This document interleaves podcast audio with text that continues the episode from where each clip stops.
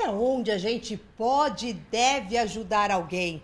Porque isso é um limiar muito tênue entre ajudar e atrapalhar.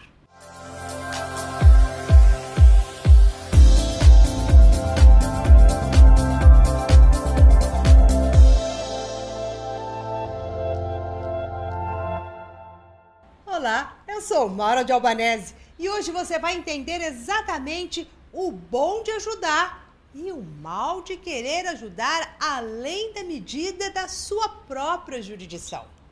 E este é um tema que o meu grupo Ágata pediu para eu estar aqui compartilhando com vocês. Este é um grupo onde eu atendo de perto, né, todas essas pessoas. Bom, quando a gente fala em ajudar, né? E, e, a gente fica naquela preocupação muito grande. Eu estou com meu pai, eu estou com a minha mulher, eu estou com meu filho. Eles estão se descabelando, eles estão desesperados, cheios de revolta. E conviver com as pessoas assim também é um incômodo muito grande. Agora, como ajudar? Falar para eles é, das coisas boas, mostrar outros pontos de vista, tudo isto é uma ajuda. Mas a forma mais sábia de você ajudar, sem se atrapalhar e sem também invadir a vida da outra pessoa, é sempre esperando ser solicitado. Então você vai esperar que alguém te solicite, te peça, te pergunte alguma coisa. Daí você está com pequena porta aberta para falar alguma coisa. Eu sei que é muito frustrante estarmos diante das pessoas próximas com problemas e que a gente não sabe às vezes como resolver. Isso vai nos angustiando, a gente quer dar uma solução e daí a gente começa até a invadir a privacidade dessas pessoas. Ajudar requer muita sabedoria. Não basta apenas a prontidão em ajudar, mas em saber como ajudar estas pessoas. Então, em primeiro lugar, você vai esperar ser solicitado. Espere eles te pedirem ajuda. Porque quando alguém te pede ajuda, ele está abrindo uma porta de entrada para você.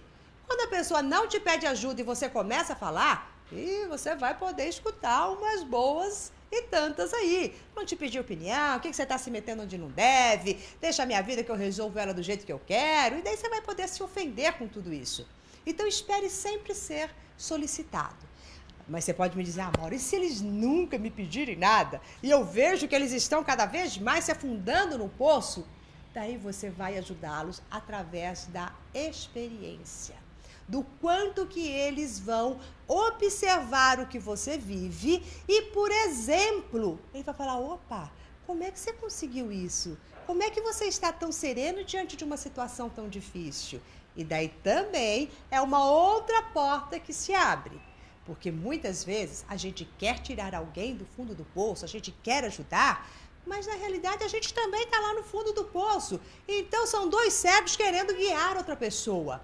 E quando isso acontece, é lógico que o outro percebe quem é você para estar me falando isso.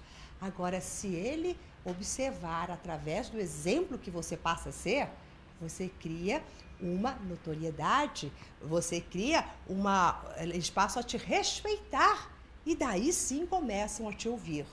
Então, guarde para você essa vontade doida de sair ajudando um e outro. Apenas você pode colocar, sim, a sua opinião em um momento extremamente adequado, dizer o que você acha que seria conveniente naquele momento, mas sem se subir, sem subir ali no, no banquinho, ficando lá ditando ordens de condutas, como deve fazer ou não, e impondo a sua vontade, impondo a sua maneira de ver. Fale apenas como se pudesse falar qualquer outra coisa, como se estivesse numa mesa de bar, jogando conversa fora. Daí você solta uma coisa aqui, solta outra coisa ali, sem a intenção de que aquilo que você fala venha a ser cumprido pela outra pessoa. Porque isso gera é, bronca no outro. E você quer saber o que, que tudo isso gera na sua cabeça?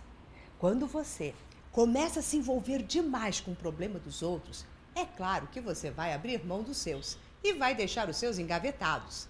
E com isso, o comando que você está dando para sua mente é: o outro é mais importante, eu tenho que resolver o problema do outro, não o meu. E o problema do outro interfere em mim.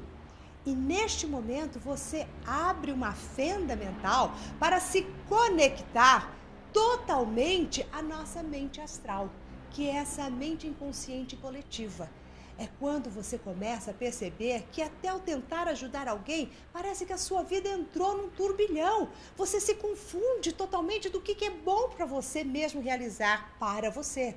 Então é essa mente astral, esse inconsciente coletivo que começa a entrar porque você chama por eles. Então, olha, a melhor coisa é respeitar. Respeite o outro na vivência que ele está tendo, com as dificuldades que ele está tendo, sabendo que tudo são experiências para o nosso crescimento. E se fortaleça para poder ser tão forte o suficiente de ver alguém sofrendo ao seu lado e você, com todo o seu amor, podendo acolher este sofrimento sem se desviar do seu caminho e sem ser um ditador de boas condutas.